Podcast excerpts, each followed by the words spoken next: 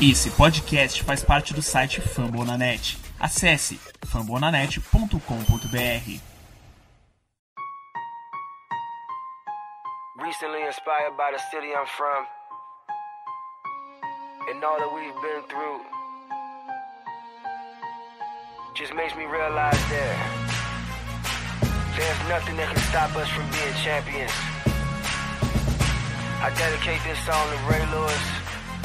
Baltimore Ravens and my whole city. Came from the bottom, great to be a champ. Did it on our own, nobody gave us a chance. No matter the odds, keep God in the circle. Now every time it rain, we turn the whole world purple, baby. Purple rain.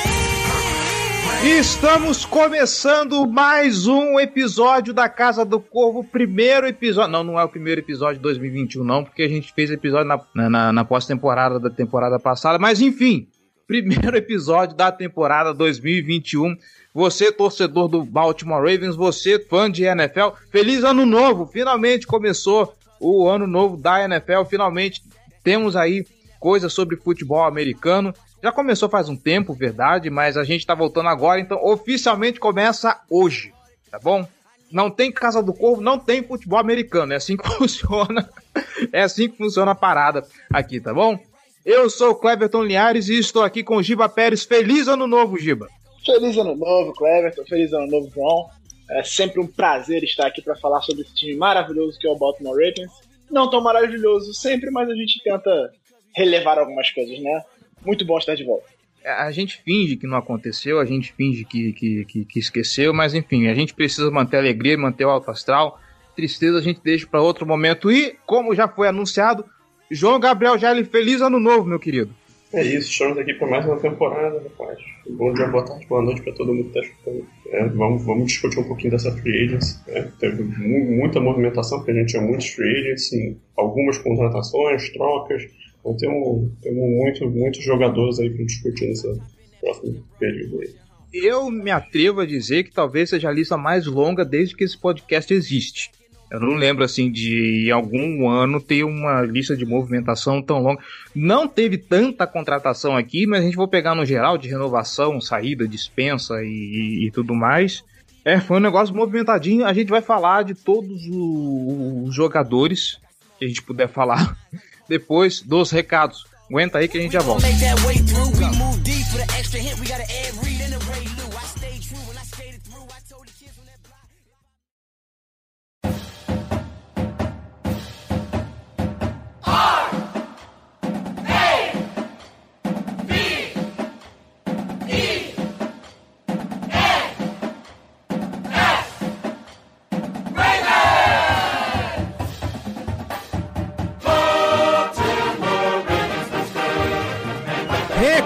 Recados rápidos, galera, como sempre, tá bom? Você que está escutando a Casa do Corvo, está acompanhando o nosso trabalho, está gostando? Quer ajudar esse projeto a se manter no ar e torná-lo ainda maior? Então a gente te convida a ser torcedor de elite e apoiar esse projeto. apoia.se barra Casa do Corvo ou picpay.me barra Casa do Corvo. Com um real só, você já faz uma grande diferença para esse projeto entra lá no site, dá uma olhada nas nossas categorias de apoio, dá uma olhada nas nossas recompensas e se você conseguir, se você puder, se você quiser, dá aquela força pra gente, tá bom? E lembrando também que se você quiser vestir a camisa da Casa do Corvo, ser torcedor de elite uniformizado, procura lá storendzc.com porque as jerseys da Casa do Corvo estão disponíveis para compra confere lá, tem uns modelos muito legais. Você se veste lá como torcedor de elite, cara que apoia esse podcast. Se você não puder ajudar a Casa do Corvo financeiramente, você pode ajudar de outra forma. Nós estamos disponíveis nas principais plataformas de podcast internet afora. Então, dá uma moral pra gente lá.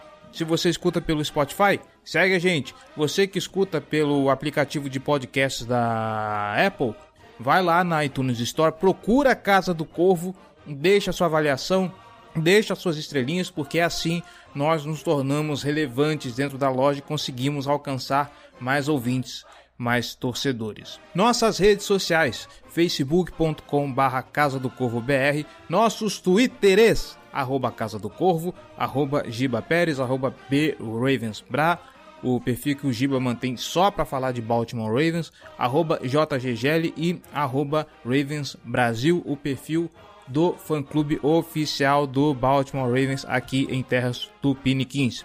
Nosso Instagram, arroba Casa do Corvo, tem o Instagram também do pessoal do Ravens Brasil, arroba Ravens Brasil também. Nosso canal no YouTube, youtube.com.br Casa do Corvo. Volta e meia tem vídeo lá pra gente discutir e opinar sobre o time.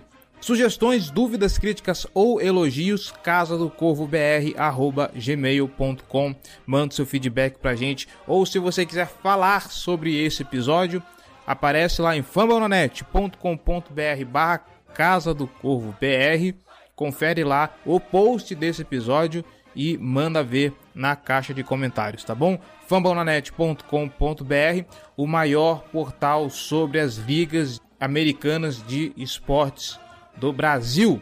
Tem podcast sobre NFL, tem podcast sobre fantasy, tem podcast sobre NBA, tem podcast sobre MLB, tem podcast sobre NHL. Lembrando que agora tem também podcast sobre NHL formado só por mulheres, tá sensacional. Tem também o pessoal do esportismo fazendo aquele geralzão sobre as mesmas ligas americanas de esportes, tá bom? Então conteúdo que não falta, tem vários podcasts sobre as franquias da NBA, da NFL, MLB, NHL e tudo mais. Então é quase certeza de ter um podcast para o seu esporte favorito, para a sua franquia favorita. Então cola lá, fumblenanet.com.br, dá aquela moral pro pessoal e dá uma moral pra gente também. Deixa lá o seu comentário, tá bom? Bora pra pauta!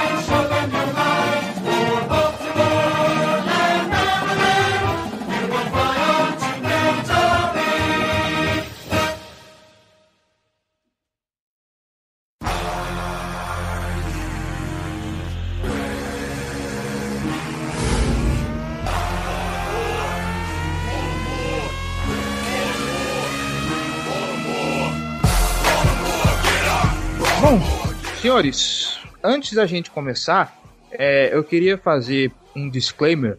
Primeiro para você, torcedor novinho, que tá chegando agora e que tá vendo o hype da galera de quem vem, quem não vem, e que não vem, e que o Baltimore Ravens não tá se mexendo, e aí tem notícia lá que, do site de que os Ravens estão se mexendo pouco, e, e, canal X que tá falando que a free agency, dos, a free agency dos, do Baltimore Ravens preocupa, porque não teve muito investimento, e isso e aquilo. Então, para você, torcedor novinho que tá chegando, eu já abro pro, pro, pro Giba ter seus primeiros comentários do, do dia.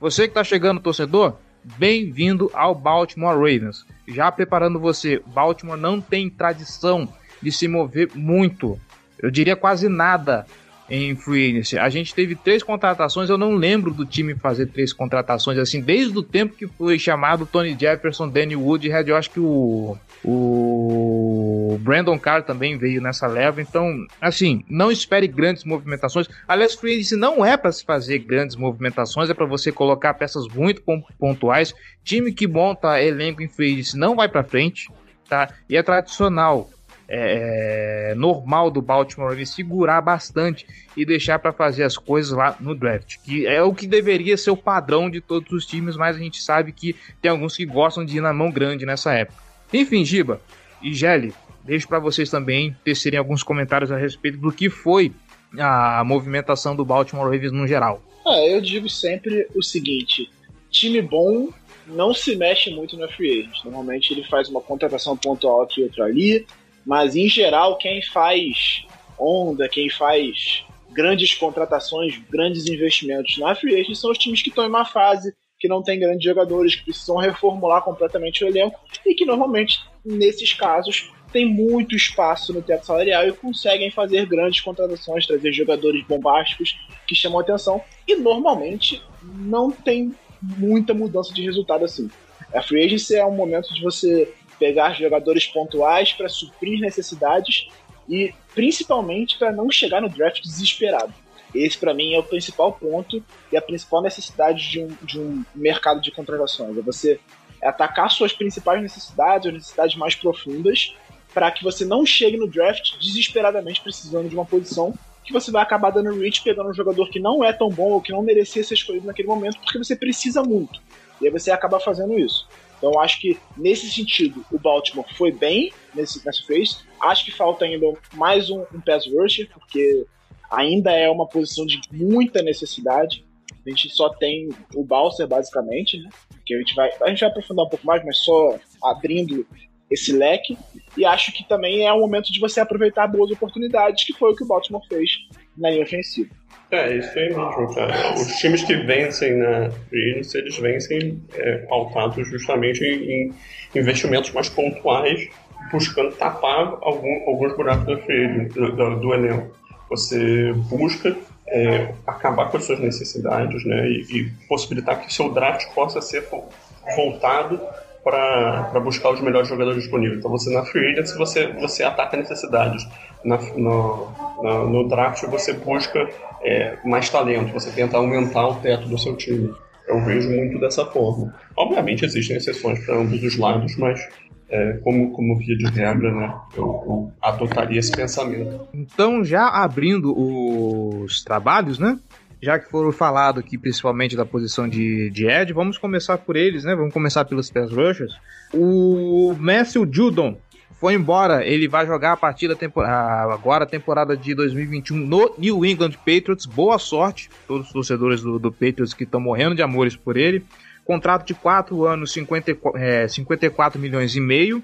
O Yannick Ngakwe, que foi uma contratação muito bem-vinda na temporada passada, o pessoal celebrou bastante, está indo pro Oakland, pro Oakland foi foda? Pro Las Vegas Raiders, 2 anos, 26 milhões. E quem fica no time, no caso, é o Bowser, que me assusta até o contrato que ele assumiu. Eu achei que ele fosse pegar um período um pouco menor. Ele fica no time com um contrato de 4 anos, 22 milhões. E o Pernell McPhee, nosso velhinho querido, tá aí mais um ano, contrato mínimo mesmo. Não sei como vai ficar ele para 2022, mas esse é um papo mais para frente. Por enquanto, ele fica esse ano com um contrato baixo de 1,2 milhão. Lá atrás já havíamos discutido sobre a permanência do Judon e do Ngakwe, porque ficava sempre na discussão de quem poderia ficar, se ficava o Judon, se ficava o Ngakwe, perigava da gente não ter nenhum dos dois, inclusive levantamos essa bola. Não ficou realmente nenhum dos dois. O Judon não pagou a tag. O Engaku existe aquele lance de que talvez o investimento que foi feito nele não teve um retorno tão grande assim. Foi um jogador bom, foi um jogador que realmente contribuiu ali na, na, na posição, mas não fez assim um trabalho digno de meu Deus, olha como esse cara se pagou, que cara fenomenal. Então, no fim das contas, o, os dois acabaram indo embora o Bill Belichick aí dando uma oportunidade de ouro pro Matthew Judon para ele poder se mostrar como. Eu não sei como é que tá o elenco a respeito de, de, de pass rush lá em New England. Se tiverem boas pés ao lado do Judon, é claro que ele vai render bem, mas enfim. Essa posição fundamentalmente vai ser principal pro De Costa atacar o draft, porque as grandes peças já não estão mais no elenco. A gente precisa ver o que será feito da vida a respeito disso. Giba? Então, é para mim a grande necessidade do elenco, já era antes da gente confirmar todas essas movimentações, mas principalmente agora que a gente perdeu os dois principais pass rushers, é desesperadamente a grande necessidade. Eu particularmente gosto do Balser, a gente sempre elogiou ele aqui, o Gelli era apaixonado por ele na época do draft, mas é, ele foi muito mal utilizado durante boa parte do tempo que ele teve em Baltimore. Foram quatro anos de contrato já cumpridos, e ele teve poucos snaps na maior parte desse tempo, ele começou a ser bem utilizado só nessa temporada, que ele teve três interceptações, que sempre foi a principal qualidade dele. Ele é um, um, um edge, um outside linebacker que dropa muito bem para cobertura, ele consegue fazer bem a leitura e consegue interceptar bolas. Isso já era uma qualidade dele lá em Houston, na universidade, né? Ele jogou na Universidade de Houston. Ele já tinha mostrado essa qualidade várias vezes. Ele foi pro draft. É, se falava muito que ele era muito bom nisso e foi muito pouco utilizado durante os quatro anos em Baltimore começou a ser mais utilizado agora na última temporada. Então, essa versatilidade dele é importante. Pelo contrato que ele recebeu, para mim foi uma, uma renovação excelente, foi muito barato. Para um cara que vai ser titular, em tese, ele tá muito barato. Mas eu acho que precisa de outras peças, porque nesse momento tem ele, o McPhee e o Ferguson. O Ferguson a gente sabe que não dá para confiar, né? A gente já. Nossa, que, que animador ouvir isso, né? Tem ele e o Ferguson. É. que ótimo. A gente já viu que não entregou absolutamente nada em dois anos, né? Foram duas temporadas dele totalmente improdutivas, a gente não conseguiu Não dá para ter nenhuma confiança de que ele vai conseguir ser um cara consistente a nível profissional e nem que ele vai conseguir evoluir, porque ele não evoluiu nada da primeira temporada para a segunda. O McPhee é um cara que faz bons jogos, mas já é um cara muito veterano e que a gente precisa ter mais rodagem, que ele entre em momentos circunstanciais para contribuir. Se ele for ser o titular, for ter 30, 40% dos snaps, esquece, ele não vai conseguir jogar em alto nível porque ele vai cansar. Ele já tá velho. Então a gente precisa de mais um pass rusher, diria que mais dois, né? Pelo menos mais um veterano para ajudar na rotação. Não precisa ser uma estrela, mas acho que temos opções no mercado para trazer um cara que vai ajudar nessa rotação. E aí no draft também trazer um cara jovem para contribuir. É, bem por aí mesmo, cara. É, de fato, essa é uma necessidade do, do elenco do Ravens atualmente. Eu diria que naquela linha que a gente fez a introdução aqui, é a, a posição que a gente precisa pelo menos achar mais alguém nessa free agency para poder complementar o elenco e ir para o draft um pouco mais tranquilo, podendo investir no, nos melhores jogadores, ao invés de ficar tão focado em, em buscar um pass rusher. É, acho que o McPhee é uma boa peça de rotação, um cara com versatilidade de fazer o pass rush tanto por fora quanto por meio da, pelo meio da linha. O, o, o Bowser foi uma excelente renovação, acho que um dos melhores contratos de toda a free até agora.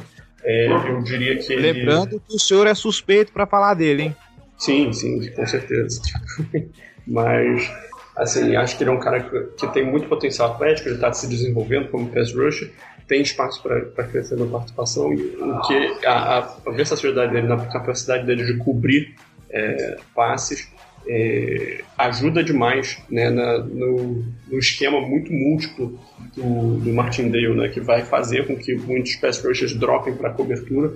Então, é, ter um cara com, com conjunto de habilidade do Bowser é, ajuda demais é, para montar esse, esses diferentes esquemas.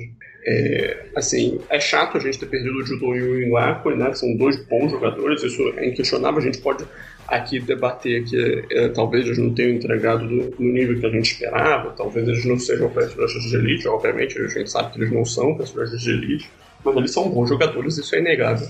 Então, perder bons jogadores numa posição tão valiosa quanto é o, o, o, um pass rusher né, é, é sempre é, pouco pouco agradável. Mas são, foram contratos grandes, é, não, não acho que o Ravens teria capacidade, dinheiro para manter eles por esses valores.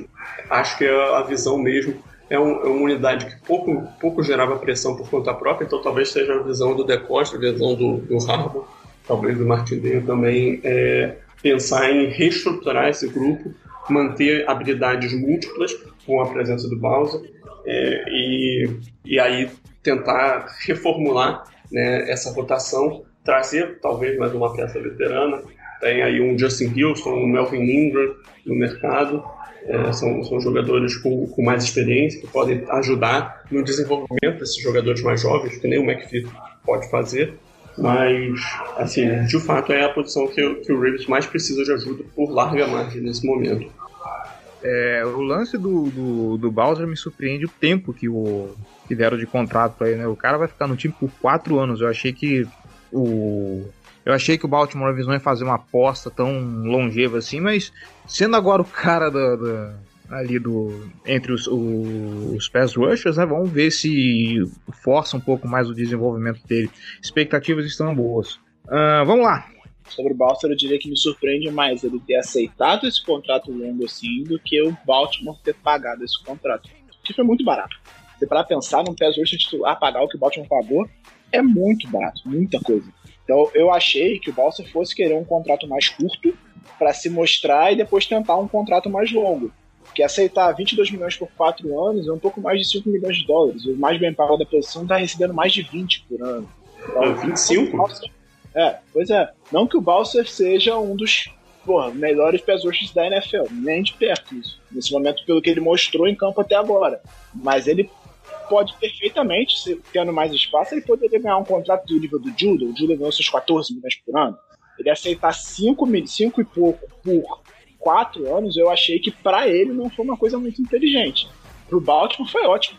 Daria até 6 se ele aceitasse. Eu, eu, eu imaginava que, que ele, ele receberia por volta desse valor aí mesmo, 22 milhões, mas por três anos. Eu, eu tava esperando ele recebendo um contrato de uma média de uns 8 milhões, 7, 8 milhões por ano. Então foi, foi um, um valor excelente que o, que o Ravens conseguiu a ele. É, e assim, ele não é o melhor pass rusher né, no sentido de apressar o quarterback, mas ele é o melhor pass rusher da NFL em cobertura. Isso tem diversas métricas que mostram isso, né? Tem métricas da ESPN de, de cobertura, de, de separação cedida, métricas de passer rating cedido quando o jogador era mais próximo da cobertura. Então, assim, tem, tem muitas métricas. Ele é um cara que, que participa muito na, na, nas jogadas é, descendo para cobrir o passe. Então, é um jogador que tem muito valor para o elenco é, é uma renovação que valeu muito a pena. De Costa, gênio. Partindo agora para DL e, e, se tratando de setor, eu acho que é o que mais empolga, visto que o Baltimore Ravens conseguiu fazer. Basicamente, os principais jogadores continuam no time. A gente continua com essa DL forte. Derek Wolf renovou por 3 anos 12 milhões. E o Derek Wolf, eu diria até que, assim, levando em conta as expectativas do que ele entregou, foi maravilhoso, tá bom? Principalmente para um jogador que a gente se preocupava porque ele tinha histórico de lesão e tudo mais, conseguiu jogar a temporada inteira e jogou bem. Brandon Williams continua no time, mas ele teve uma reestruturação de, de contrato, ele teve uma redução de salário. O tempo de casa dele continua, mas ele teve uma redução de salário. Obviamente que com o cap abaixo do que do, do, normal por conta da pandemia, claro que o time conseguir mexer, teria que mexer no contrato de algumas peças. O Brandon Williams foi a, a bola da vez. Quem também reestruturou o contrato foi o Calais Campbell, né? É, o mesmo esquema do Brandon Williams, teve redução de salário, mas o tempo de casa continua. E teve a renovação do Justin Ellis por mais um ano com um contrato mínimo também, 1,2 milhão. E então a DL, pelo menos, continua a ser aquela coisa linda maravilhosa que a gente espera, que foi o, um dos pontos fortes ali do, do Front 7, não vejo por que reclamar de, de DL. O problema realmente era lá atrás, que a gente passou pelo menos umas duas temporadas sem boas peças, mas boas peças que eu digo assim, algo muito excepcional. A gente o Jurun e tudo mais, porém, é isso. É, então, é importante ressaltar que tanto o Campbell quanto o Williams, eles aceitaram diminuir um pouco o salário, né? Mas eles não, não ampliaram o, o, o tempo de contrato, né? Eles passaram a receber todo o dinheiro, não todo, mas uma parte maior naquele momento, então é, eles converteram parte do salário deles em um bônus de, de, assinatura, né, que o dinheiro vai para o bolso deles no momento que eles botam a caneta no, no papel. É, e eles continuam indo para virando free agents no final dessa próxima temporada. Então os dois são, são e assim é importante observar, né, que são essa é uma linha defensiva que já é envelhecida, né? Tanto o Campbell, quanto o Williams, quanto o Wolf são jogadores e, e o Ellis, né, que foi outro que a gente citou agora, são jogadores, acho que todos eles já têm mais de 30 anos. Eu estou na dúvida só do Wolf agora. Mas se o Wolf não passou de 30 anos, ele está muito perto, 29. Mas todos eles são jogadores mais velhos. É, então é uma posição que o Ravens tem que ter, tem que estar um pouco de olho também para draft, para tentar começar a reformular, né? A gente arrumou o Justin Madubilk, que parece um jogador de bom potencial, que eu acredito que ele vai participar ainda mais da rotação, esse ano. Então imagino que, que, que, o Ravens deve botar muito, muita formação de DL com Wolf, Williams, Campbell e Madubilk, né? O Ellis servindo mais como um reserva é, direto para o Brandon Williams, é, um nose tackle meia boca, peça de votação total. E o outro jogador dessa unidade seria o Broderick Washington, né, que aparentemente se envolveu em, em problemas fora de campo. Confesso que eu, que eu não vi o que, que era, mas eu acho que ele teve, teve alguns problemas aí recentemente. Então, é, eu, eu, eu, focaria, eu teria em mente que o Ravens, pro, pro draft, eventualmente, né, agora em abril, é, vai pensar em, em trazer algum pass rusher algum pessoa, desculpa, algum jogador de miolo de linha defensiva pensando no, no futuro, né? Tem, tem, tem em mente que são dois jogadores fundamentais que são free agents para essa temporada, jogadores mais velhos. Todo o resto da, da linha defensiva é mais velho, tirando é, o Madubilco, que parece um, um, um, bom nome. Então é importante é, pensar nessa, nessa reformulação. Para complementar o que você perguntou, o Derek Wolf está com 31. É, e o Ellis tem 30. E sobre o Broderick Washington, ele, a O problema extracampo dele foi destruição de propriedade privada. Ele deve ter arrumado alguma treta, quebrou alguma coisa, mas aparentemente não é nada muito grave, não. Dependendo da propriedade privada, inclusive, eu não julgo. É, se for um banco, assim, por exemplo, eu dou razão pra ele. É... Brincadeira. Ou não. É... Então. Brincadeira. Ou não. Eu acho que é, é uma coisa que vai ser levada em consideração. O Baltimore vai buscar um cara de rotação. O Washington não dá nem pra gente avaliar. Ele teve muito pouco em campo, ele mostrou quase nada. A gente não tem como dizer se ele pode ser um cara de futuro na posição, se ele vai ter mais espaço na rotação esse ano. É difícil prever. Tem que ver de fato o que foi que aconteceu nesse primeiro extracampo, mas, como eu disse, não parece ser nada muito grave, ao ponto dele ser demitido, ser cortado e tal, mas ele vai ter que brigar pela vaga dele no, no training camp. É um cara que não tem vaga garantida porque ele não conseguiu espaço na temporada passada.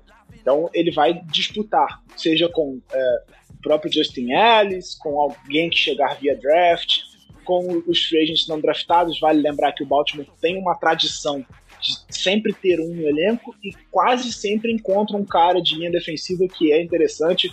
Foi assim com o Pat Ricard, que virou fullback, mas chegou como linha defensiva. Foi assim com o Michael Pierce, que hoje está no Vikings, mas que foi muito importante no Baltimore por algumas temporadas.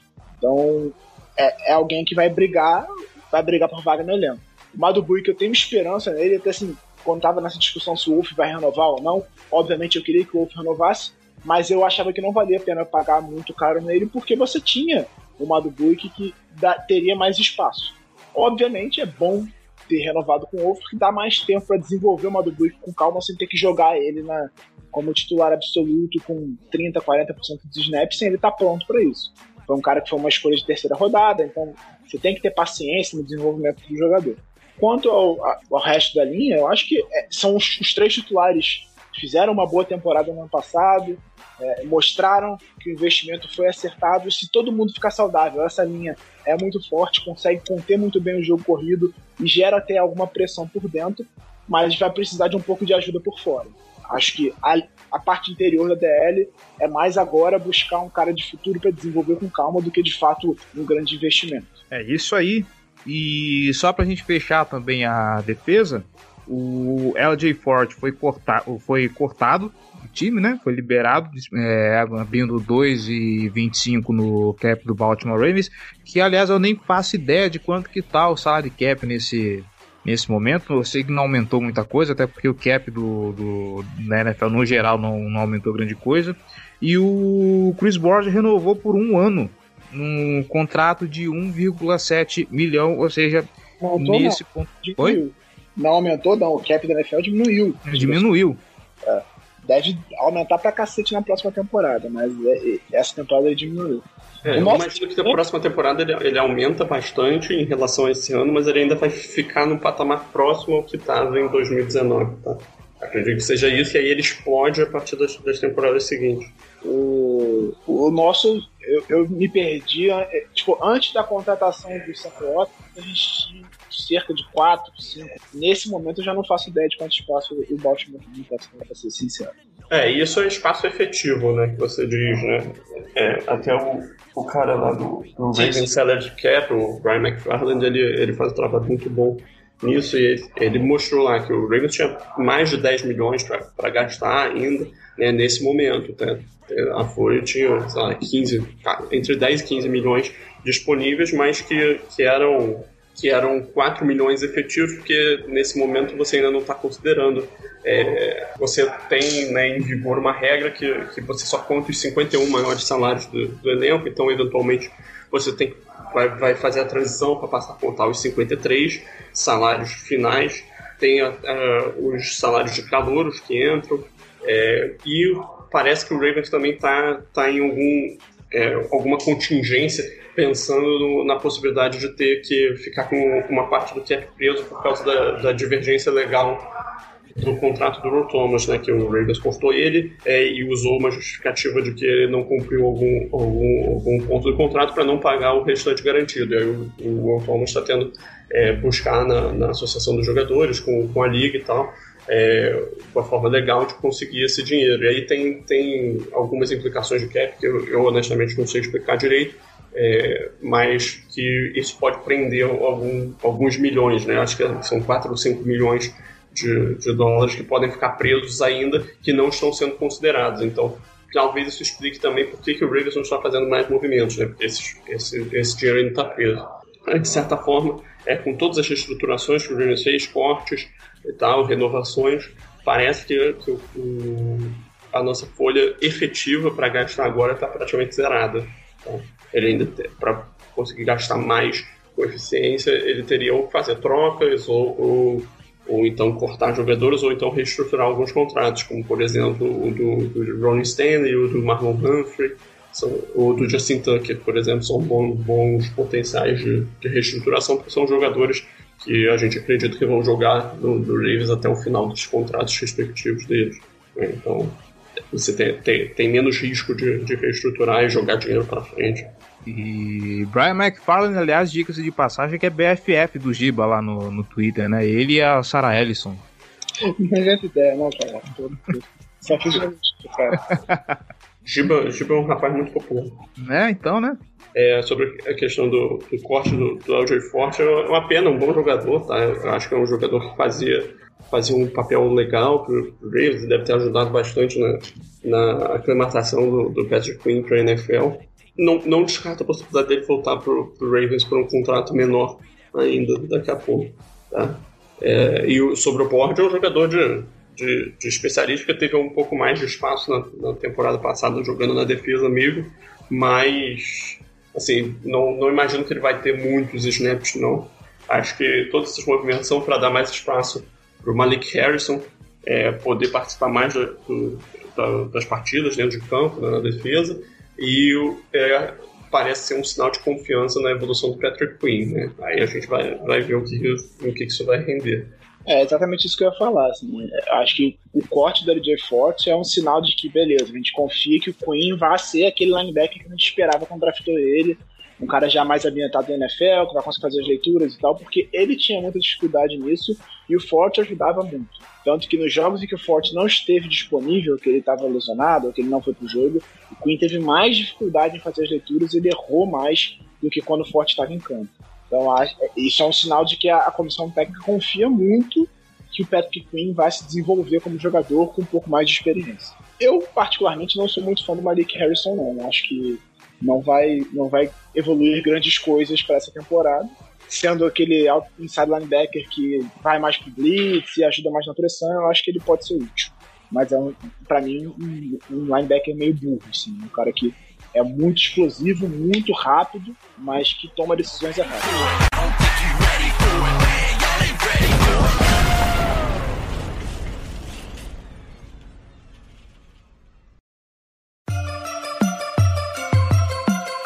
Black and purple, black and purple, black and purple, black and purple. Black and purple, black and purple, black and purple, black and purple. Yeah, you know what it é isso aí. Virando agora o campo, passando pro ataque. Vamos pros wide receivers. Fica aqui a menção ao Dez Bryant, que pediu dispensa. Obrigado pelos trabalhos prestados. Tchau, foi muito bom contar contigo. Sinceramente, realmente, eu vou sentir falta do, do Dez Bryant. Eu acho que ele podia contribuir um pouco mais, mas não se sentiu valorizado dentro de Baltimore. Não julgo, teria feito mesmo, inclusive, no lugar dele. Mas enfim, foram embora também o Willis Snead, que está indo para o Las Vegas Raiders, um, um contrato mínimo de 1,1 milhão por um ano. Snead também, que já tá velho, já tá indo pro, pro final de carreira também. O Chris Moore tá indo pro Houston Texans, um, um contrato também mínimo de um ano, com um milhão e meio. E chega pro Baltimore Ravens por um ano, 6 milhões de dólares. Sammy Watkins, do Kansas City Chiefs. Eu vi muita gente muito empolgada, mas também muito preocupada, porque o Sammy Watkins também é um daqueles caras que tem problemas com lesão, mas chega aí, né, um wide receiver veterano para poder dar um caldo para essa garotada toda aí. Wide receiver que também vai ser necessidade pro, pro, pro draft agora em abril. E eu, sinceramente, eu não sei o que pensar. Eu fico feliz com, com, com a chegada do, do, do Sammy Watkins, claro, mas eu ainda não sei como ele vai se encaixar no, no esquema do Baltimore Ravens, porque o Baltimore sempre tem essa coisa complicada com o wide receiver, de, de, de não valorizar muito os caras e tudo mais. Deixo contigo suas considerações, Giba, vai lá. Cara, então, é, é, mais uma daquelas coisas que a gente fala sempre sobre a free agency. É, é, é o Baltimore precisava buscar um cara para dar mais profundidade, mais casca, mais é, talento nesse grupo de wide receivers. A gente tinha o Hollywood Brown, que é de longe o nosso melhor wide receiver. Ele tem seus problemas com drops, mas ele é um cara que consegue muita separação e que às vezes é menos acionado do que devia ser. O Boykin é um cara que muito pouco acionado, ele mesmo quando tá num contra um, o passe não vai na direção dele. Ele é muito usado para fazer bloqueios em profundidade, mas ele é pouco usado recebendo passes. Acho que existe uma questão de confiança da franquia, uma questão de plano de jogo da franquia, mas que eu acho que o Boykin poderia ter mais espaço e ele em outros times teria rendido bem mais do que ele rende em Baltimore. E aí você tem o Duvernay e o Prochet, que são caras de muito potencial, que jogam no slot e que acho que podem contribuir muito nesse ataque aéreo nessa temporada, porque o Lamar gosta de explorar esse meio do campo. Tanto com os Tyrants quanto com os wide receivers. O Hollywood, por exemplo, produz muito quando alinha no slot. Faltava aquele wide receiver maior para jogar na outside sempre, para ganhar bolas contestadas, para ganhar no um contra um. Em tese, o Sammy Watkins vem para fazer isso. É um cara que tem talento, eu gostava muito dele em Buffalo. É, quando foi pro Rams, ele não, não, fez, não chamou muita atenção. E em Kansas City, ele era um cara mais de rotação, mas que ao longo de toda a carreira sofreu demais com lesões. Ele teve trocentas lesões, lesões musculares, lesões, é, distorções e tudo mais. Então, só na temporada de calor que ele jogou os 16 jogos. Em mais nenhuma outra temporada ele conseguiu jogar todas as partidas. Mas sempre que teve em campo ele conseguiu entregar, ele teve bons momentos em todos os três times que ele jogou. E acho que se ele for bem utilizado, ele pode dar um calo e pode ajudar a desenvolver. Ele é um cara veterano, mas ele não é um cara velho. O Samuel Atkins tem 27 anos. Em tese, ele tá no auge físico dele agora.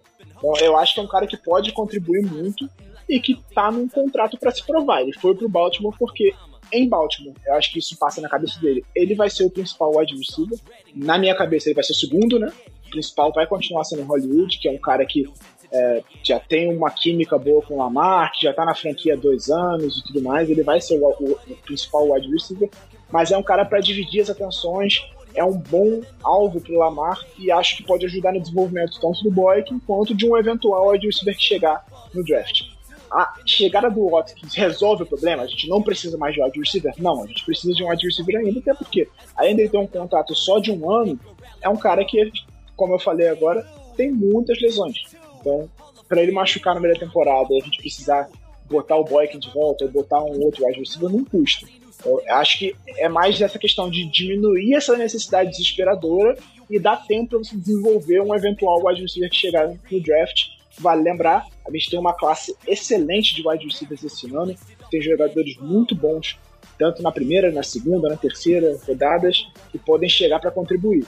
Se chegar umas rodadas mais baixas, eu acho que você ter o Watkins ali para ser aquele cara que vai se titular e você desenvolver esses caras com calma por trás dele, acho que é excelente pro time. Mas cria a circunstância de que o Baltimore agora pode ficar confortável de se chegar um cara muito bom na posição no momento que eu for escolher, eu pego. Mas eu não preciso trocar para cima para pegar um wide receiver, eu não preciso dar um reach aqui num cara que é talentoso, mas que não merecia estar sendo escolhido naquela posição, porque eu preciso de mais de wide receiver Acho que isso agora não precisa mais acontecer. Vira uma questão de circunstância. Se sobrar um Rashad Bateman na, na 27 escolha, você pega. Você não passa. Mas também não vai trocar para cima pra pegar um cara desse, ou então escolher um cara que não merecia ter sido escolhido na primeira rodada, que era um cara de segunda, mas que é uma necessidade muito grande. Então eu acho que já é uma questão de, de você ter um conforto naquela posição. Eu acho que a única posição que existe um certo desespero ainda é pass rusher. Eu ainda acho que existe uma necessidade grande demais para ir pro draft, por isso eu digo que precisa chegar mais um. Um Ingram, um Dunlap, seja quem for, tem que chegar para dar mais profundidade no grupo. Mas o wide receiver, para mim, nesse momento, já é uma posição que existe a necessidade, mas que você pode ir com calma pro draft sem grande desespero. É, o Dunlap, no caso, renovou já com, com o Seahawks. Ah, foi mal, não vi. É, e até o momento que a gente gravou aqui é pra, pra sair, provavelmente vai sair alguma contratação, só porque a gente gravou. Mas, é, assim, as, as, perdas do time, né? Já que o Giba focou tanto no Watkins, eu falando um pouquinho mais das perdas, né? Que são o Snead e o Moore. Acredito que o Snead fez um papel muito bom. Em vários momentos na temporada passada, ele era o, o recebedor de confiança para conquistar uma terceira descida, uma bola mais, mais segura pro Lamar no meio do campo, saindo do slot, né? Então, o cara que jogou predominantemente nessa posição. Acredito que, que o Ravens abriu mão dele justamente por acreditar no potencial do, do Devin Duvernay é, fazendo esse papel, ou então para abrir mais espaço para o Marquise Brown fazer é, essa função no, no sistema ofensivo. É, acho que o, que o Hollywood é um, um jogador que faz fotos muito boas, consegue separação bem, mas ele pode ter alguma dificuldade enfrentando defensores mais, mais físicos, né? Logo na saída da linha de scrimmage, então botando ele no slot ele, ele sofre menos, sofreria menos com isso, né? Tanto que ele teve, teve é, um bom desempenho quando, quando, foi colocado no slot já nessa temporada.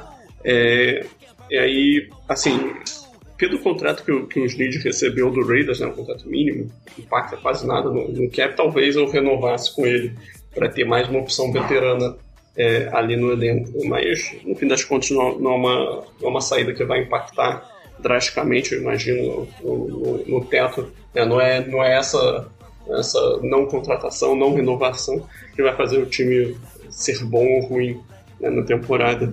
É, já o Chris Moore não vai deixar saudade nenhuma, né? Foi um cara que a gente viu até algum potencial para ser um, um, um, jogador relevante na rotação, mas no fim das contas não, não rendeu o esperado foi lá pro, pro Texans, é, atrás do, do David Cully, né? Então, assim, esse não tem, não tem muito o que comentar, é mais um jogador de, de time de especialista atualmente. Mas aí, por fim, né, só um comentário sobre o Watkins. Eu, eu, eu sou um, fã do, do, do Sammy Watkins, acho ele é um baita jogador. O grande problema dele é que ele não consegue ficar em campo. Né? Então, assim, pode ter certeza que nessa temporada ele vai perder uns dois jogos, três jogos, pelo menos, com alguma lesão mas é, é, a, a, gente tem que esperar que ele consiga compensar isso em campo. Tá? Acho que é um, um cara com, com bom talento atlético, um alto profundidade de qualidade, também consegue vencer com a bola nas mãos, consegue vencer em situações contestadas, um receiver razoavelmente completo, tá? com, com rodas de qualidade. É, no, no Chiefs, né, que foi o último lugar que ele, que ele jogou, é, ele acabou um pouco ofuscado, porque o time tinha o Travis Kelsey, tinha o Tyreek Hill também, é, então sobrava um pouco menos de espaço para ele, mas, por exemplo, na, na, campanha de Super Bowl do, do Chiefs em 2019, ele, ele foi peça fundamental nos playoffs. Teve, teve uns dois, três jogos ali muito bons. É, em, em, em, Buffalo, ele, ele jogou com, com, no esquema do Greg Roman, foi o, foi o esquema no, no qual ele, ele começou a carreira. Então, assim, ele tem experiência já jogando com, com, com os desenhos do, do Greg Roman. É, ele, ele sabe como é que é um ataque, como vai ser o ataque que ele vai encontrar no Ravens. Então, acredito que a, a adaptação dele não vai ser das mais complexas também, porque tudo isso é um ponto positivo. É, acredito que ele vai ser um jogador que vai chegar e vai contribuir bem para as nossas ambições dessa temporada.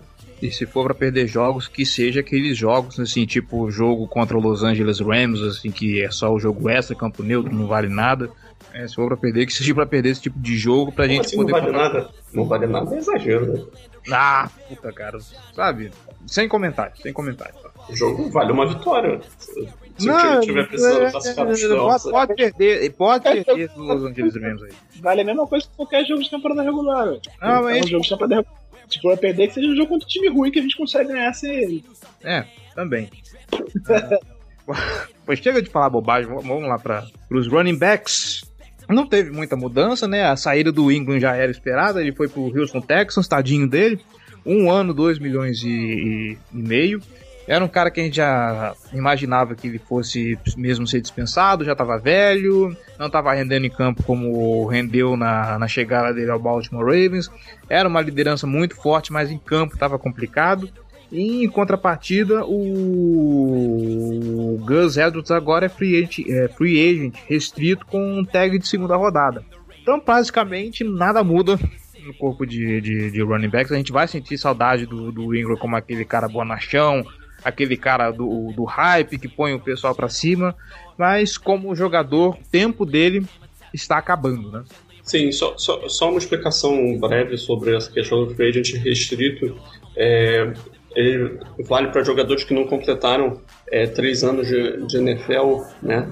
É, ainda e normalmente são jogadores não, não draftados, né? Tem contrato, estão virando free agents, não tiveram três, só tiveram três anos de, de contrato concluído, né? E aí esses caras são classificados como free agents restritos.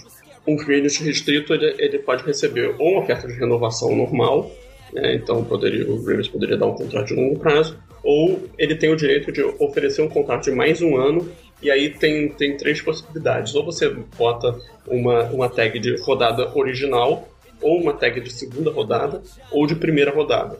Né? Aí cada uma delas tem, tem um valor já pré-especificado. Né? É, então a de primeira rodada é mais cara, de segunda rodada é um pouco menos cara, mas é mais cara do que a de rodada original. O que, que essas rodadas querem dizer? Se um outro time quiser fazer uma oferta pelo, pelo Gus Edwards, nesse momento ele pode. Tá? Um outro time pode chegar, vamos supor, sei lá, o Houston Texans. O Houston Texans chegou e ofereceu para o Gus Edwards é, um contrato de 3 anos e 60 milhões no total. É um valor absurdo. O Ravens tem o que oferecer a tag, oferecer o contrato de free restrito dá ao Ravens é o direito de igualar essa oferta. Então, se o Ravens quiser manter o Gus Edwards, se o Gus Edwards aceitar um contrato de outro time, por exemplo, esse contrato de 3 anos 60 milhões no total do Houston Texas, o, o Ravens pode optar por igualar essa oferta ou, ou, ou recusar igualar. Se o, o Ravens se nega a igualar, o Gus Edwards vai pro, pro, pro Texas por esse valor e o Ravens recebe uma segunda uma escolha de segunda rodada em troca, né? Porque é o valor que, que ele botou a tag. No caso, a tag de rodada original pro Gus Edwards seria equivalente a não ganhar nada. Porque né, ele foi um jogador não draftado, então o Ravens ganharia uma escolha de rodada não draftada. Logo, ele não ganharia nada em troca. Seria basicamente o direito de, de igualar a oferta apenas.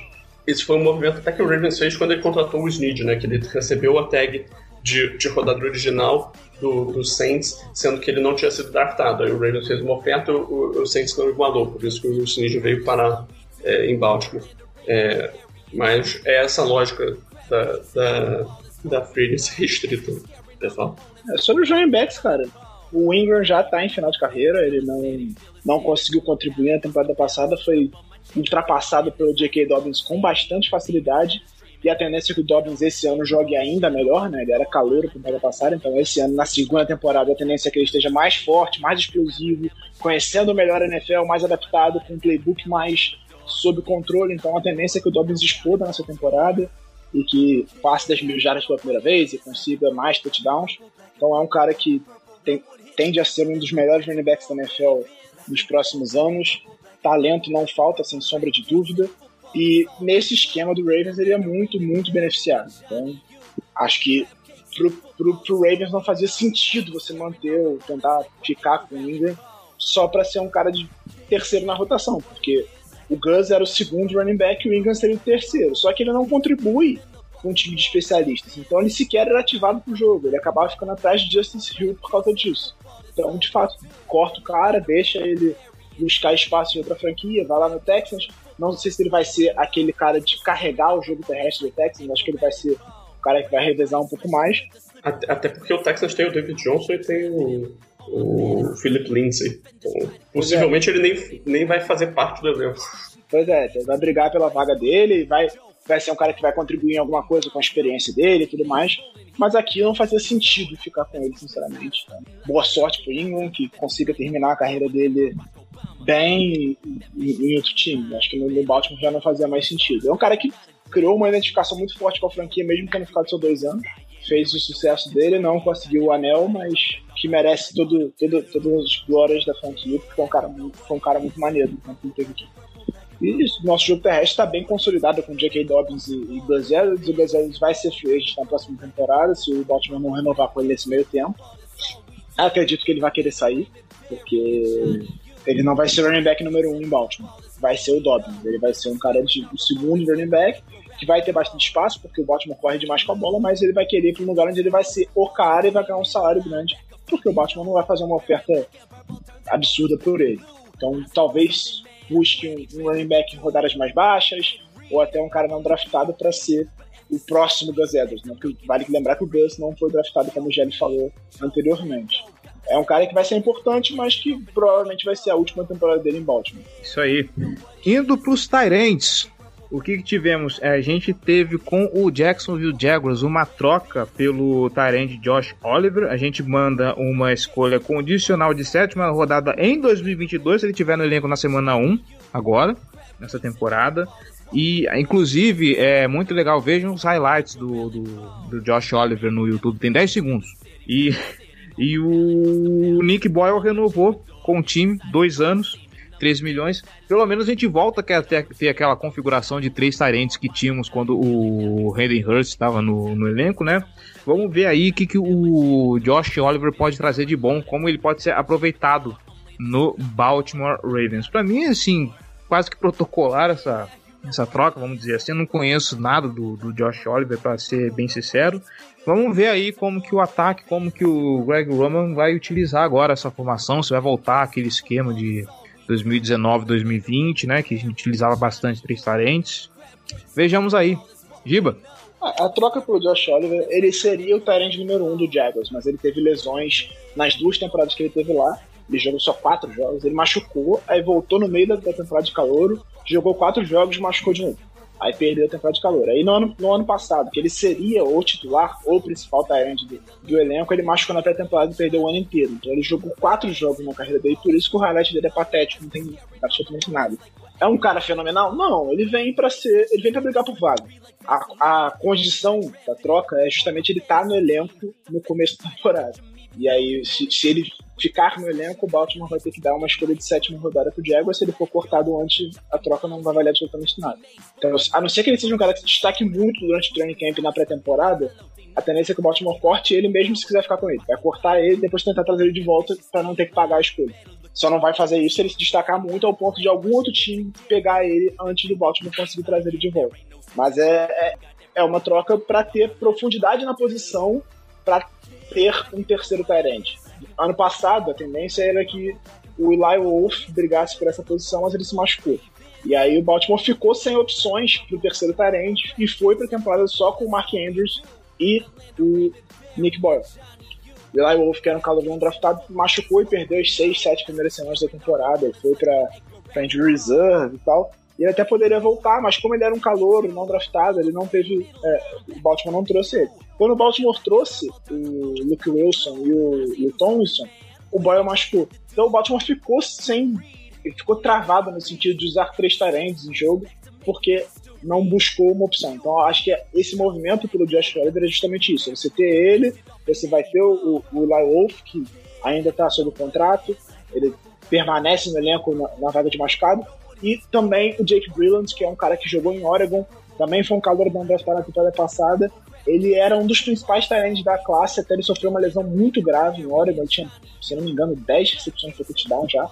Mas aí no meio da temporada ele sofreu uma lesão grave no joelho, perdeu o resto da temporada inteiro, não conseguiu fazer nada durante a pré-temporada e acabou não sendo draftado. O Baltimore trouxe ele mas botou direto na lista de lesionados. Já sabia que ele não conseguiria jogar nessa temporada, justamente por não ter uma pré-temporada para ajudar na recuperação dele e ver o que ele teria em campo. Porque para você gastar uma vaga entre os 53, você precisa ter certeza que o cara vai conseguir entregar alguma coisa. Até mesmo o practice squad, que foi muito importante na temporada passada, para você botar um cara gastar uma vaga nele, você precisa ter certeza que ele vai conseguir entregar. Como a pré-temporada foi toda diferente por causa da Covid, você não conseguiu avaliar aquele cara. Então já botou direto no lista lesionado para ele recuperar com calma e brigar por vaga no elenco nessa temporada. Se o Brilliant se recuperar bem da lesão, eu acho que a tendência é que ele seja o terceiro Tyrande pelo que ele mostrou no college, pelo que ele mostrou em Oregon. Mas a briga vai ficar entre esses três. Acho que eles vão brigar pela, pela vaga de terceiro Tyrande, a não ser que aconteça alguma coisa no draft, que sobre algum cara bom da posição ali nas, nas segunda, terceira ou quarta rodadas e que venha também entrar nessa briga por essa vaga. Mas eu acho que a briga vai ficar entre esses três mesmo. É, o, o, Josh Oliver foi, foi jogador que foi draftado muito cedo, né? Foi draftado na terceira rodada, no começo da terceira rodada. Eu até cheguei a escrever é, um relatório sobre ele no draft para a Liga dos 32, na época. É, falei que ele era um jogador com, com boas mãos, confiáveis, não, não, era grande coisa nas rotas, tinha um pouco mais de dificuldade quando precisava quebrar é, o movimento, né? então fazer uma rota in, uma rota out, mas é, é um cara que, que teve algum sucesso em recepções contestadas, é, como eu já falei, mãos confiáveis, poucos drops, e é um cara atlético, bem atlético, isso ajuda a explicar, né, que, que, ele foi draftado cedo. É, é uma aposta de um cara com, com algum teto que o Ravens com, é, pode imaginar que talvez se torne uma, uma peça interessante. Né? Mas parece que ele é um jogador é, meio ambíguo com, com o Mark Andrews, né? que ele faria, faria meio que essa função. É, enquanto isso, o Nick Boyle vai estar voltando de uma lesão séria, né? mas é um jogador fundamental no, no time, então é importante ter, ter essa renovação. Ajudou a, a aliviar o espaço da folha salarial dessa temporada, né? porque ajudou a jogar dinheiro para o futuro. Então, também, também é um jogador que, que vai ficar aí por, por mais algum tempo né, no Ravens. E para fechar, para fechar não, que ainda tem uma informação muito importante que a gente vai deixar mais pro finalzinho ainda. É sobre a OL, aqui tem um embrólio interessante para a gente discutir sobre. Vamos lá. Do New York Giants chega o Kevin Zeitler. Zeitler, Zeitler, Zeitler. Isso. Pronúncia aqui fenomenal. Uh, ele chega do New York Giants, né, o guard do, do New York Giants, por 3 anos, 22 milhões e meio, vindo aí num setor que está complicadíssimo com essa linha ofensiva. Vamos ver se agora com. Esperamos que para 2021 tenha pré-temporada, tenha training camp, tudo direitinho, para o Baltimore Ravens estabelecer uma linha ofensiva, porque esse foi um dos setores mais complicados da temporada passada. Esperamos que ele contribua bastante, porque a gente perdeu peças muito importantes. A gente teve, obviamente, a aposentadoria do Yanda, o Ron Stanley acabou lesionando e ficou esquisito lá fazer a rotação na, na, na linha ofensiva. Inclusive, isso é um dos fatores de polêmica que a gente vai discutir daqui a pouco. O Matt Scura foi embora, ele vai para o Miami Dolphins num contrato de um ano, 1,75 milhão. E o Tristan Colin Castillo, que foi. Eu não lembro se ele foi calor não draftado, se ele foi draftado ali na, na, na foi, foi sim, foi sim, foi sim. Não draftado. É. É, ele renovou como free agent de direitos é, exclusivos. E o Orlando Brown, vamos entrar aqui numa seara complicada. Vamos lá. Eu vou deixar o, o, os, os, rapazes discutirem, mas eu quero contextualizar para quem aí tá perdido no bonde. O, ele é de Oklahoma ou de Alabama agora? Me fugiu a. Oklahoma. Oklahoma, né? O Orlando Brown Jr. ele jogava no, na Universidade de Oklahoma como left tackle, ele jogava do lado esquerdo foi draftado pelo Baltimore Ravens em 2017, naquela classe junto com o Marlon Humphrey e tudo mais, uma classe boa, inclusive. Ele foi levado pro lado direito da linha e jogou muito bem do lado direito, diga-se de passagem, a gente elogiou bastante. O Orlando Brown é um cara bem talentoso, mas lembrando, jogado, você está numa posição, você está do lado esquerdo, vamos lá, vamos pegar o exemplo do próprio OBJ. Você está do lado esquerdo e tem que jogar do lado direito exige um, um certo esforço, porque você não é simplesmente você está sendo deslocado, você precisa espelhar todos os movimentos que você faria do seu lado original de jogo. O que acontece? Veio a temporada 2020, a gente teve problemas aí com movimentações de linha ofensiva, teve a lesão do Ron Stanley, uma das alternativas do time foi o que? Pegar o Orlando Brown Jr. e deslocar ele de volta para o lado esquerdo, que era a posição original dele no college. E, obviamente, do mesmo jeito que ele jogava bem do lado direito, ele estava jogando bem do lado esquerdo. E de novo, você tem que reespelhar, de novo, reaprender a jogar do lado esquerdo, porque você espelhar não é simplesmente ah, fazer isso de um lado, agora faço de um outro. É um pouco complicado, a sua memória muscular é diferente. Enfim, terminou a temporada, deu no que deu o Orlando Brown Jr. decidiu que ou ele fica do lado esquerdo ou ele quer ir embora. Não tem como o Orlando Brown Jr. ficar do lado esquerdo, na verdade até tem. O problema é que do lado esquerdo, além dele, teria o Ronnie Stanley e o Ronnie Stanley é titular da posição. Então, pelo planejamento do Baltimore Ravens, o Orlando Brown tem que ficar do lado direito. E o Orlando Brown não quer ficar do lado direito, ele quer ficar do lado esquerdo, que é a posição original dele.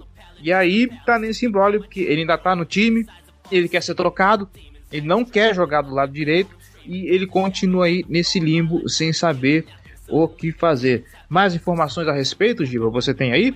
Ah, o, o, que foi falado até o momento, depois de toda essa contextualização que você fez, é que existem propostas, existem negociações em andamento, mas aparentemente nada que tenha agradado o Baltimore. O, o Harbour em coletiva já disse que tá totalmente confortável com a situação. Ele sabe que se não houver a troca, o Orlando Brown vai jogar no lado direito sem o menor problema, que é um cara muito profissional, é um excelente teco e que ele sabe que se não acontecer, ele vai jogar. O Rabo falou em coletivo. O Brown já falou que quer jogar do lado esquerdo, e aí para quem acha que é bobagem, além de toda essa questão da adaptação, é, a maior parte dos quarterbacks da NFL é destra. Isso aí, acho que só o Tua é o único titular no momento que é canhoto, se eu não me engano. Isso, isso. Então, todo quarterback destro tem o ponto cego do lado esquerdo, porque quando ele se posiciona para fazer o passe, ele vira as costas pro lado esquerdo e não tá enxergando o que tá acontecendo aqui.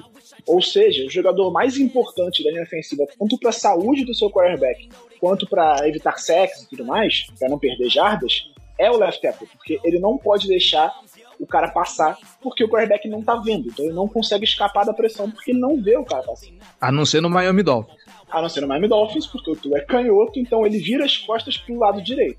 E aí, no Dolphins, a posição mais importante seria o right tackle. Inclusive, na minha opinião, esse é um dos motivos pelo qual o Tua tá tendo dificuldade, porque o time não foi montado para ele. Mas isso aí é história para o Miami Dolphins, não é problema nosso. Ou seja, o cara que mais ganha dinheiro na linha ofensiva é o left tackle. Por isso, o Orlando Brown quer jogar do lado esquerdo, porque ele sabe que ele, jogando como right tackle, ele vai receber, de fato, um bom salário, mas ele não vai ser tão valorizado quanto ele seria jogando do lado esquerdo. E o pai do, Orlando Brown, o pai do Orlando Brown Jr., Orlando Brown, jogava como right tackle e ele, quando o Brown era criança, falou em vários momentos que ele deveria jogar no lado esquerdo justamente por isso. Até porque na época do pai dele, o right tackle era ainda menos valorizado do que é hoje. Hoje em dia tem vários right tackles ganhando excelentes salários na NFL porque sabem que é uma posição importante. Porque normalmente do lado cego do quarterback é onde os times botam o principal pass rusher também. Só que hoje em dia, com o desenvolvimento da liga, esses rushers estão alternando de lado, e aí, quando você tem um right tackle fraco, você cria problemas mesmo com o quarterback vendo a pressão vir, muitas vezes ele não consegue escapar. Então, é uma posição que é valorizada, mas é menos valorizada do que do lado esquerdo. Por isso, o Brown faz tanta questão de jogar do lado esquerdo, porque ele quer ser valorizado, ele quer receber um salário entre os maiores da liga. E aí ele requisitou a troca porque ele sabe que ele não vai conseguir ganhar a posição do Ron Stanley, porque o Ron Stanley é melhor do que ele. Isso aí, para mim, não é uma dúvida. Tem, lá nos Estados Unidos tem muito torcedor que questiona, para mim não é uma dúvida. O, o Ron Stanley é um tackle melhor do que o Orlando Brown. O Brown é um bom tackle, mas o Ron Stanley, para mim, é um dos melhores da liga na posição. É um cara all-pro, é um cara que vai ser left. A não ser que a lesão, de fato, tenha ele não consiga se recuperar bem da lesão, é uma fratura de tornozelo, é uma lesão chata de recuperar, ele vai seguir sendo um dos melhores tackles da NFL pelos próximos anos. E aí, quando o cara bate o pé dizendo que quer ser trocado, você tem que trocar. Só que o Baltimore não vai fazer loucura e abrir mão do cara por nada, então talvez ele jogue mais uma temporada. É, então, toda a questão do, do Orlando Brown, né, é, ela envolve alguns fatores. É, os principais deles são o Orlando Brown que quer ser pago como um, left tackle. Eu, eu, assim, aí obviamente a minha opinião baseada em ati, totalmente achismo meu, tá? Mas eu acredito que o que ele quer é ser pago como um left tackle. Para ele, tanto no fim das contas, tanto faz se ele vai jogar no lado direito ou no lado esquerdo. Eu acho que ele jogaria no lado direito se ele fosse pago como um, um left tackle, tá? Isso é, isso é, a minha visão. Eu acredito que seja isso, tá? É, mas, assim, toda a questão para ele ser trocado passa por, primeiro, o Rams tem que receber uma oferta boa. E o que é uma oferta boa? Cara, tem que ser uma oferta que faça valer a pena você se livrar de um dos melhores é, protetores do lado direito na, na liga. É, e, assim, se você perde um jogador desse, você tem que repor ele. O que, quem que o Ravens tem no, no elenco atualmente para repor? Ninguém. É, então, ficar em um buraco. Se, se o Orlando Brown sai do time antes do draft, essa é a maior necessidade do Ravens para o draft é conseguir um right tackle. Eu acho que. Não sei, não sei se vocês concordam comigo, mas a minha visão é essa. É, se, e aí te obriga a gastar, basicamente, você vai estar tá, é, pegando a escolha que você botou, é, que você recebeu na troca do Orlando Brown, você vai ter que pegar ela e reinvestir em um, em um tackle no, no draft. É, é, então, basicamente, você está substituindo um dos melhores tackles da, da NFL por, pelo menos na posição no lado dele, reformulando, você vai estar substituindo um bom tackle da NFL, um cara, um titular positivo que ajuda o seu time a vencer um jogo, por, e experiente já, que você não precisa se preocupar, você bota o Orlando Brown em campo, você não se preocupa com, com o desempenho dele, você sabe que ele vai, vai produzir da maneira que você deseja, você vai estar pegando, você vai estar colocando um calouro ali naquele momento, ou então você está pegando um veterano ruim, que é basicamente o, o tipo de veterano que sobrou na free nesse momento, você vai estar botando no, no, seu lado direito da linha, vai estar prejudicando a química, vai estar prejudicando o teto da, da sua linha ofensiva, num momento em que é o final da janela que o Ravens poderia maximizar de Super Bowl, que é com o desenvolvimento do Lamar, com a química desse ataque, com, com diversas peças relevantes do, do, sistema ofensivo chegando para receber um contrato novo, que é o caso do Orlando Brown, é o caso do Mark Andrews, é o caso do Lamar, é o caso do Marquise Brown daqui a pouco também, então o do, do Bradley Bozeman também. É, então são, são muitos jogadores muito relevantes que vão, vão virar free agents em breve. Então você tem que maximizar a possibilidade de ganhar agora, nesse ano. Eu imagino que esse é o pensamento do, do Decosta. Então, para você se livrar do, do Orlando Brown e abrir essa, esse, esse espaço no elenco ofensivo, no, no, elenco do Ravens, e ter que investir em cima disso, você tem que conseguir uma contrapartida muito boa.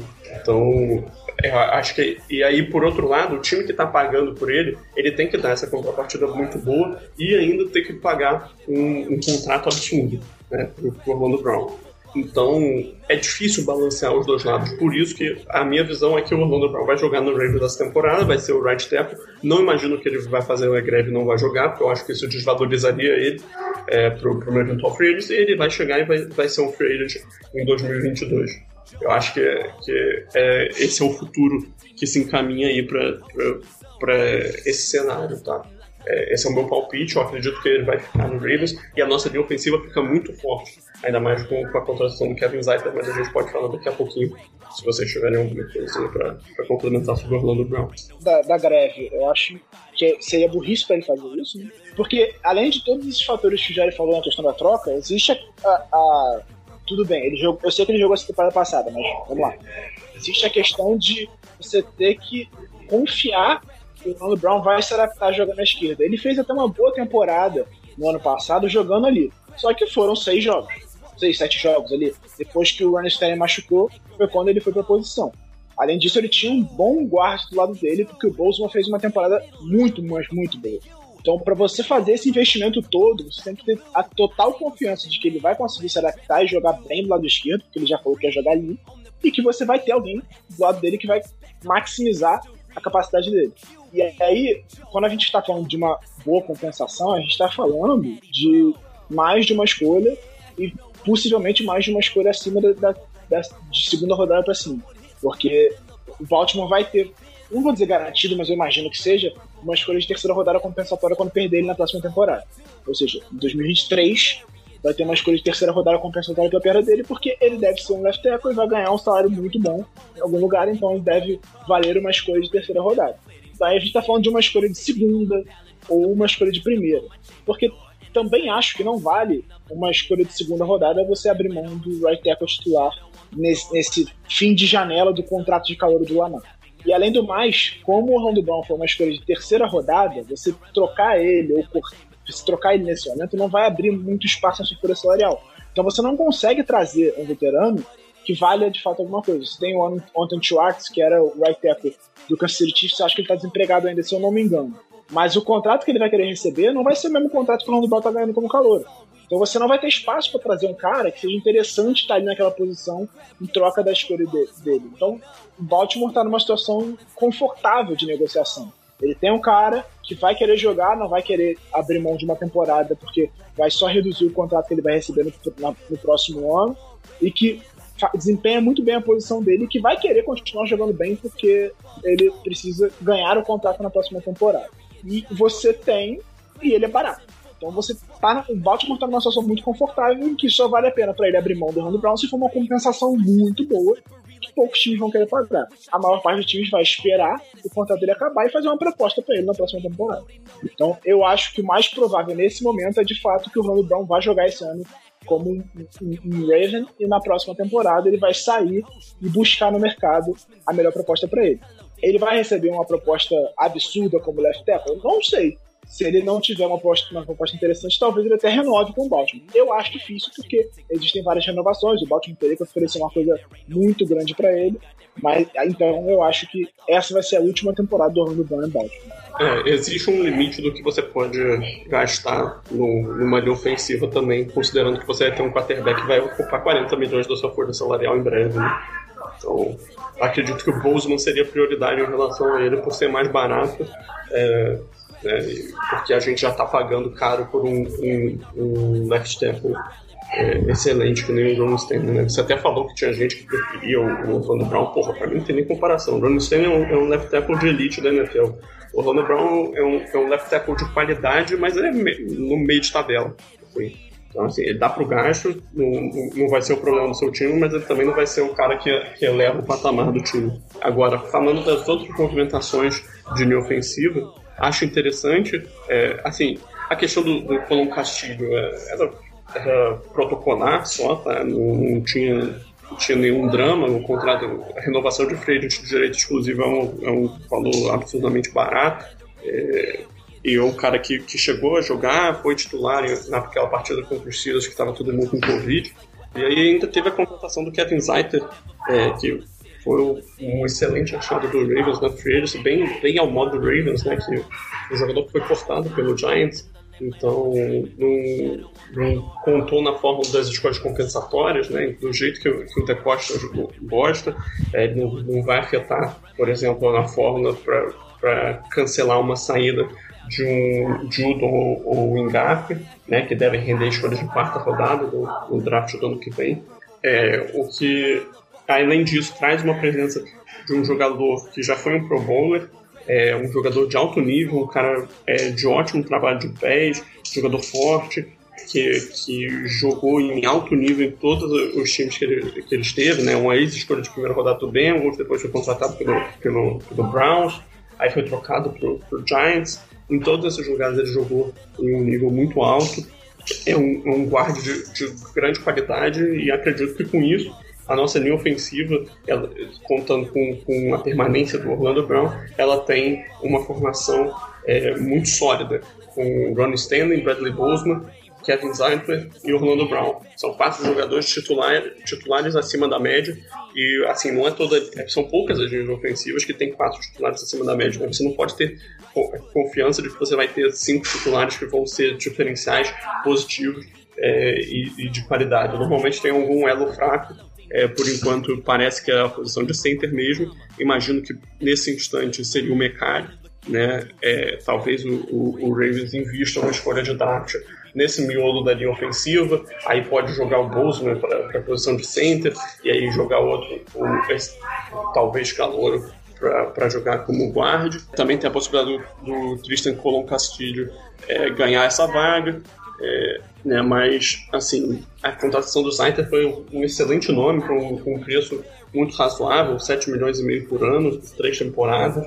Então, tem tudo para ajudar a estabilizar a nossa linha ofensiva, vai melhorar tanto o bloqueio por corrida quanto por passe e deve ajudar ainda mais num, passo além do desenvolvimento do Lamar Jackson, do nosso ataque aéreo e também para manter o nosso ataque terrestre com uma potência.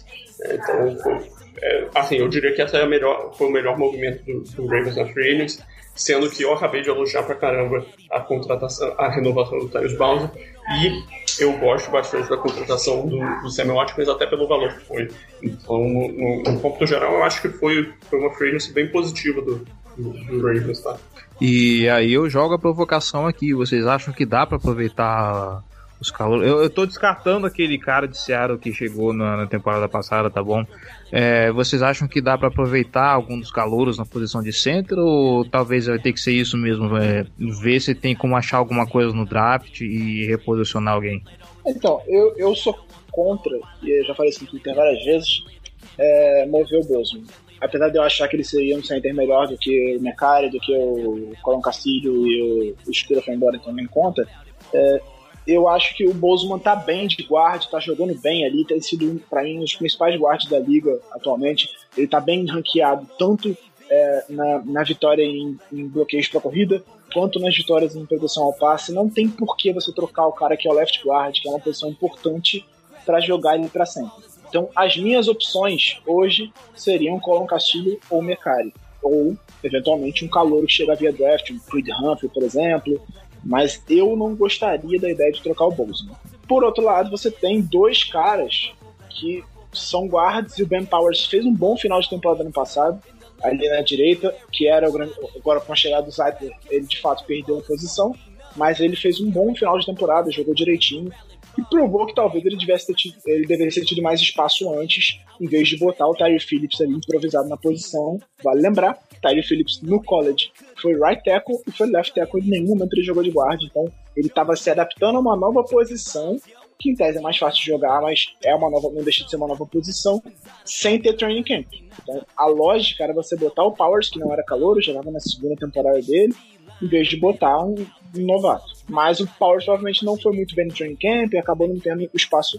E na reta final da temporada ele ganhou a posição e jogou bem. E tem também o Ben Bradson, que foi calor ano passado, que era guard no college em Michigan, era um bom guard e que poderia ter mais espaço. Então você mover o Bozeman seria um sinal de confiança nesses dois caras de que um, do, um desses dois poderia ganhar a posição de left guard e jogar bem.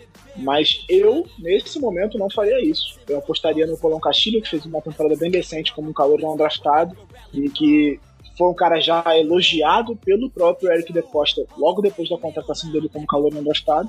Eu apostaria nele e deixaria o Bozeman ele tá, que tá dando certo. Eu acho que não é uma boa ideia você mexer ali. É mais fácil você procurar um outro center do que você mexer em duas posições da linha ofensiva. Se for para mexer, que mexa em uma só. Busque um, um center é, via draft, ou então bote com o Castilho e tal. Mas eu acho que mexer em duas posições para tentar consertar um problema é a pior coisa possível. Justíssimo, justíssimo. E para fechar, a não sei que os senhores tenham mais alguma consideração a respeito, é importante nós frisarmos que a bola não será mais chutada automaticamente, como ele costumava falar, o camisa 9. Ele falava que era só preparar a bola, que a bola se chutava sozinha. Morgan Cox, o nosso long snapper, camisa. Eu ia falar camisa 4, mas camisa 4 é o Sam Cook, né? Mas Morgan Cox está indo para o Tennessee Titans, um ano, 1,2 milhão. Como diria o. o... Oi, Diego, desculpa. Cox era camisa 46. 46, isso. Como diria o João Gabriel Gelli, é o fim de uma era, né? Pois é, pois é. Desde 2012 tava esse trio junto, né? O Sam Cooke, o Justin Tucker e o, e o Morgan Fox. Fox parte da franquia desde 2010, né? Que foi o calor não draftado. Assim, é uma posição que é mais substituível, né? É uma posição é, absurdamente desvalorizada né? no NFL. É um cara com uma função super especializada mas é uma figura carismática da franquia, né, se a gente puder dizer assim. Então, pela primeira vez, a gente não vai escrever no, em, e, e, falar o nome de Morgan Fox é, nesse podcast uh, ao avaliar quais, quais serão os, o elenco, qual será o elenco final do, do Ravens na temporada. Né?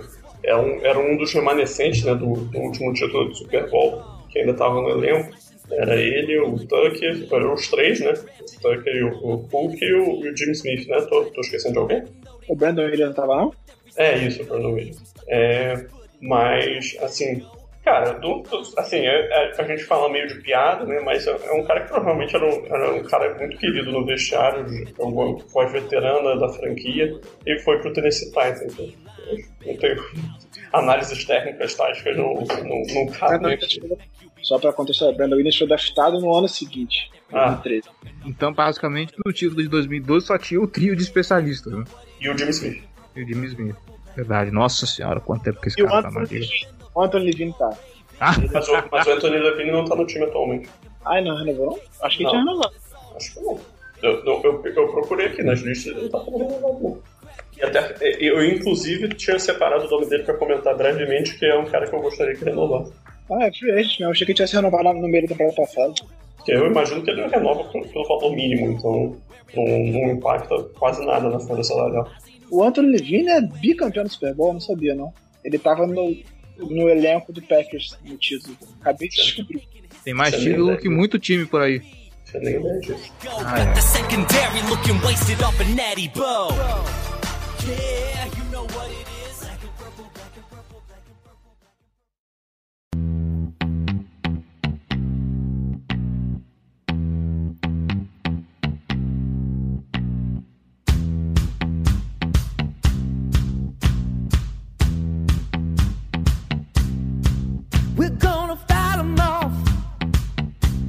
Bom, acho que é isso, né? Não sei se ainda tem mais coisa para falar. Uh, então a gente fica por aqui. Próximo programa, acho que já é draft, certo? O... Certamente. Próximo programa já é draft. Você sabe como é que funciona o draft aqui na Casa do Corvo. Arrisco a dizer que talvez seja a melhor cobertura de draft da, da NFL, apesar da gente focar num time só, mas a gente faz um negócio aqui tão, né, tão bonito, tão especial que, que dá um certo orgulho.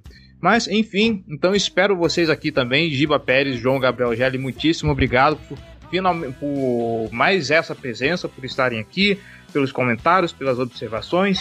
Vocês são os caras e vamos embora para mais uma temporada de Casa do Corvo. E a gente espera que o time continue crescendo, porque a cada temporada o Baltimore Ravens cresce um degrauzinho desde que a Casa do Corvo existe. Então vamos ver até onde chega o Baltimore Ravens nessa temporada. Essa e... progressão se mantiver, a gente vai estar no final da EFC. Vamos ver, já está de bom tamanho. Mas enfim, deixo o microfone para vocês. Não, é isso mesmo. Foi, foi um prazer estar de, de novo com vocês.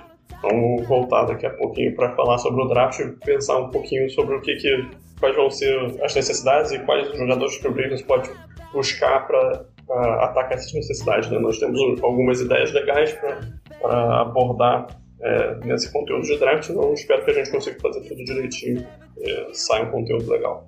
É isso, forte abraço. Sigam lá nas redes sociais, arroba BRavensBra, arroba Giba Pérez, falando sobre NFL, sobre o nosso time maravilhoso. Sempre bom estar aqui com vocês. E é isso, gente. O podcast da Casa do Corvo está de volta. Em breve também os vídeos estarão de volta.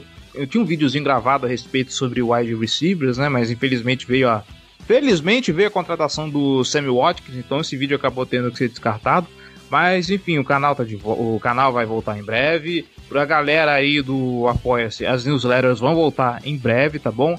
Tem coisa bacana tá vindo aí, eu tô ajeitando a agenda para ficar tudo nos trinks a gente eu vou tentar, eu vou tentar fazer uma, um negócio bem bacana pra gente fazer aquela cobertura maravilhosa do Baltimore Ravens aí internet afora, tá bom? Siga a gente nas redes sociais, arroba Casa do Corvo, tanto no Twitter como no Facebook, no, no, no, aliás, tanto no Twitter quanto no Instagram. No Facebook é barra Casa do Corvo BR no Twitter, e no YouTube Casa do Corvo, tá bom? Gente, é isso, nós nos veremos de novo no programa do Draft. Então aguarde que a gente está de volta, tá bom? Até mais!